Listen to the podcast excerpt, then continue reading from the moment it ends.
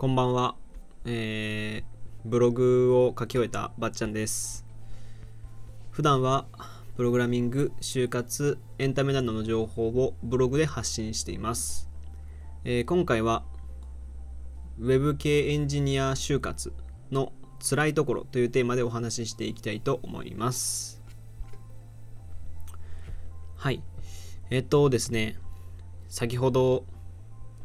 えー、新しくブログを更新しして、あのー、まあ、エンジニア向けの記事にはなるんですけど、その成果物っていうものの、まあ、成果物っていうか、まあ、エンジニア就活では、こう、自分が作ったサービスとかを見せなきゃいけないんですけど、そのアイディア出しとか設計に役立つツールをまとめたっていう記事をあげたんですけど、もうそのせいで、そのせいでちょっとラジオを何喋ろうと思って、急いで考えてたんですけどなかなか出ないんでちょっといろいろ見てたところあの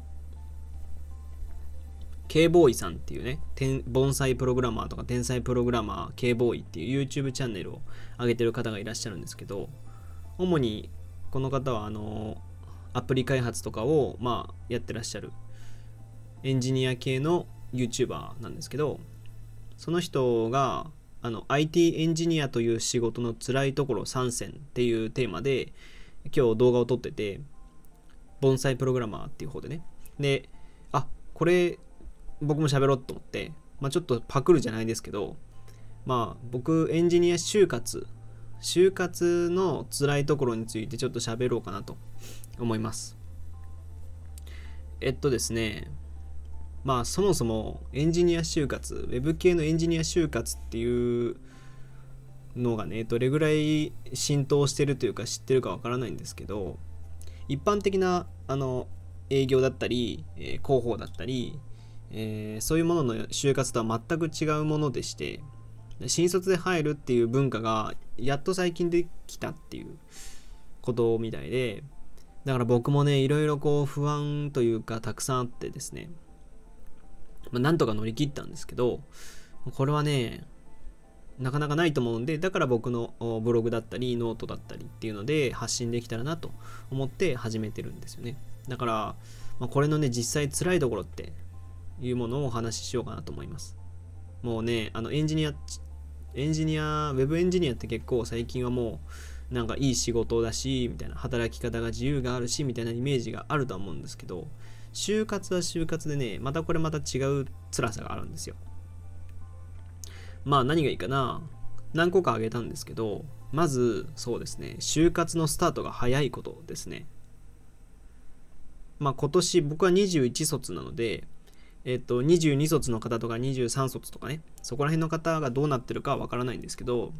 21卒の段階だと、あの、僕の場合だと10月だから2019年の10月に、まあ、主な就活は始めて、エントリーシート書いたりするのが10月に始めて、で、12月には終わったんですよ。だからもう年内に終わらしたっていう形なんですよね。で、まあ理由としては、その12月、エージェントの方に12月末、まあだから年内に終わらせないと割と危ないですよっていうふうに言われてたんですよ。まあ、えー、特に僕の場合はですよ、まあ、ウェブ系エンジニアで、ちょっとベンチャーより、まあ、大きいってほどじゃなくて、でもベンチャーって超少ない人たちっていうほどじゃないけど、中間のベンチャーみたいなものを狙ってる人だったんで、僕は。なんで12月には終わらせないといけないよっていう2ヶ月でね、終わらせなきゃいけなかったんですよ。大体。で、これはね、あのまあもちろん就活が早いってただ早いだけじゃなくて、この周りのみんなは今やってるんですよね、就活を。まあ、コロナの影響で伸びてる部分はあるんですけど、やっぱね、みんながやってない中、10月ってみんなやってないんで、他の就活生というか大学生、大学3年生とかは。そのみんながやってない中やるっていう孤独感もあるし、そのゼミの先生とかね、あの、キャリアセンターとか近畿大学には、まあ多分どの大学にもあると思うんですけど、エントリーシートとか見てくれるようなキャリアセンターっていうのがあるんですけど、この人たちも理解されないんですよね。そもそも Web 系エンジニアの就活っていうものが何かわからないし、Web 系エンジニアって何なのかも知らない人も多いし、でもって、エントリーシートの書くことが全然違うしだからエントリーシート見てもらってもあのためにならないというかことが多いしね。それにその何て言うのかな。誰にも話せないじゃないですか。就活始めたんだって。その就活始めるっていうことはなんか早すぎるとさ意識高い系じゃんとかって言われたりとかその早すぎるがゆえになんかちょっとこうあいつは就活してるからちょっとやめておこうみたいな。誘うのやめようとかそういうのもちょっと僕は嫌いだったんで。だからもう誰にも話さずですねこっそりもう彼女に話したぐらいかなその当時いた彼女とその就活始めなきゃいけなくて始めてるんだとかねそういう話はしたぐらいで本当に友達とか先生とかあのキャリアセンターの人とかほぼ使わってないっていうね状況なんですよね僕は。そういう感じで頑張って孤独でやってましたすごい。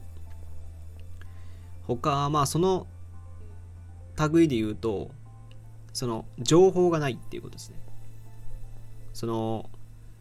プログラミングにもいろんな言語があったり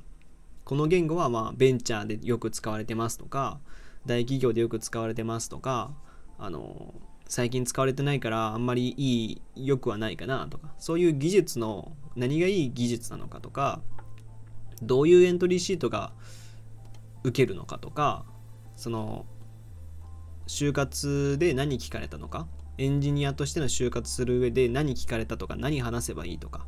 どういうところを自己 PR で話せたらいいとかそういうの情報が全くなくて。で、まあ、もちろんあのウェブサイトというかね検索したら出てくる記事もあるはあるんですけどそれほどないしなんかこうふわっとしてたんですよ。なんで僕はもうそのもちろん記事は参考にしながらもエージェントとエージェントに密につながってですね僕必死にそのもう何ていうのかなエージェント側から言ってきたことだけじゃなくて僕がガンガンエージェントに聞いたりもしくはそのえっと会社受けた会社にもレビューをしてもらうというか言ってたんですよ。就活その面談面接が終えましたってところで僕もうこれで一応面接を終えたっていうことなんですけどどうでしたかねって。で僕こういう面接がその全然したことないし僕文系なんで本当に理系のことも違うんでだから理系の人とかと違ったりとかこういうとこ大切にした方がいいとかありますかねとかもう僕はもうメンタルでカバーしてなんとかしたんですけどだから僕はもうアプリのメモ帳に全部あの聞かれたこととかはすぐねその会社出てすぐどっかのカフェとかまあ立ってでもいいんですけどバーって思い出せる限り書いて僕何答えたかってなんとなくとりあえず書いて。でそれをもう一度家に帰って考える。でいいものにして。で次の会社挑んでみたいな。そういう繰り返しをしてたんで本当にね孤独でしたね。あの孤独だし情報がないし。で友達もいないじゃないですか。僕文系だし。あの文系だしなんか、えー、エンジニアのエンジニアとしてインターンもしてたんですけど、まあ、インターン仲間の中でもやっぱりなんかちょっとね文系だからとかそういう理由でなんかこうあんまり打ち解けないというかあんまりそういう就活の話とかしなかったんですよ。だからなかなかね本当にそことも仲良くなんないしっていうのがあったりとか先輩もいないしね。うん。でエージェントにその頼りすぎるのも怖いんですよやっぱり。そのまあもちろんいろんなエージェントがあるんですけどエージェントに頼りすぎると斡旋される可能性もあるじゃないですか。なんかこいつ不安そうだなってかもだなって思われてここここいいと思うよみたいなここ人気だよみたいな感じで押されるのも怖くてだからある程度距離は取りつつもあの聞くことだけはしっかり聞いてやってみたいな。そういうエージェントの駆け引きとかもあったりしたんですよね。これはなかなかねきつかったですね。で他にはまあこれは当たり前っちゃ当たり前なんですけどバグとかで1日かかったりしますってことです、まあ、パソコンばっかりなんですよね。何でもかんでも。そのもちろんねエンジニアなんで Web エンジニアなんでパソコンを使ってコードは書きますよ。それはコードは書きます。それを含めた上で就活はしてるんですけど他にもその就活サイトもやっぱエンジニアを相手にした就活サイトっていうのはやっぱりパソコンで全部書かなきゃいけないしエントリーシートも全部書かなきゃいけないしエントリーシートも本当にパソコンで打って PDF で上げ PDF で渡すとか写真とかもアップロードして出すとか。あの本当にそういうことばっかりしてたんでもう目が疲れてしょうがないし、まあ、前回ちょっと前かなあの自宅で使えるものについて喋ったりもしたんですけど、まあ、それを参考にしてもらうとより何ていうのかな。疲れずにパソコンというか就活をすることはできるんですけどね。でもそれにしたってねなんかコード書いてでちょっと休憩がてらというか気分転換にその就活のエントリーシート考えようとかあのどっかの就活サイト登録しようっていう時も全部パソコンだし。これがねもう寝ても覚めてもパソコンでしたからこれはしんどかったですね。うん。で他は理解されないっていうことですかね、まあ、これはねあの今でもあの就活を終えた今でも嫌なんですけど。これはもうちょっと K ボーイさんもお話しされてたんであこれは僕も同じだなと思ったんですけどその友達にね就活終えたんだとかあの話したりするとどういう仕事なのって聞かれるんですよ。どういう仕事なん？どういう系なん？って聞かれるんですよ。これがね答えれないんですよ。そのエンジニアですっていう言葉って実際はねシステムエンジニアとかいわゆるそのパソコンをいじるシステムエンジニアウェブ系エンジニアとかアプリエンジニアとかもっと言えばエンジニアの中でもその何ていうのかな。あの車のあの何ていうの？車を動かすその車を動かす？車のその機械とかをいじるエンジニアっているわけじゃないですか。だからもうそのエンジニアっていう言葉自体もあんまりよろしくはないんですけど僕の場合は本当は Web 系エンジニア Web のエンジニアっていう言い方が正しいんですけどね Web のエンジニアですよっていうのも伝わらないんでこれはね今でもちょっと抱え込んでる悩みというかなんて答えると理解あるのかなって思うんですよね。で僕それこそだから10月から12月の間にもう年内に終わらせてるんで今でもその就活の悩みを聞くこともあるんですよ。友達とかからそのエントリーシートをこれどう書いたらいいとか一緒にそのなんだっけえっと筆記試験ウェブテストの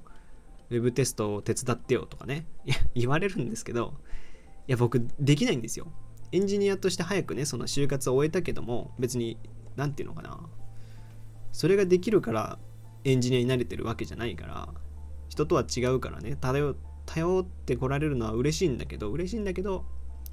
こう力になれないっていう部分だったり伝わらないっていう部分だったりそういうものはねちょっと苦しいですよね。多分今後もそのエンジニアになってからも合コンとかね仮に合コン行きましたとかなんかなんか出会い系で女の子と出会いましたとかね。そういう時にどういう仕事してるのって聞かれた時に答えづらいだろうなっていうふうには思ったりしてますね。まあだからもう僕はよくそれ聞かれる時に答える答えはまあそのブログとかを作る。ブログとかサービスを作るって言いますよね。ブログとかアマゾンとかのサイトあるじゃんって。あのサイト作る人みたいなことをざっくり言ってますねいつも。うんもうこれぐらいしか言えないんですよねぜひ他のエンジニアの方とかエンジニア就活されてる方がいたらもうぜひいい案を欲しいんですけどねこれはっていうことですかね。はい。というわけで、今回はエンジニア就活の辛いところというテーマでお話ししてきました。えー、他にもですね、Twitter やバッチャンネルというブログでも発信しているので、そちらもご覧ください。えー、レターやお便りもお待ちしているので、どしどし、えー、送ってきてください。それではまた次回お会いしましょう。ばっちゃんでした。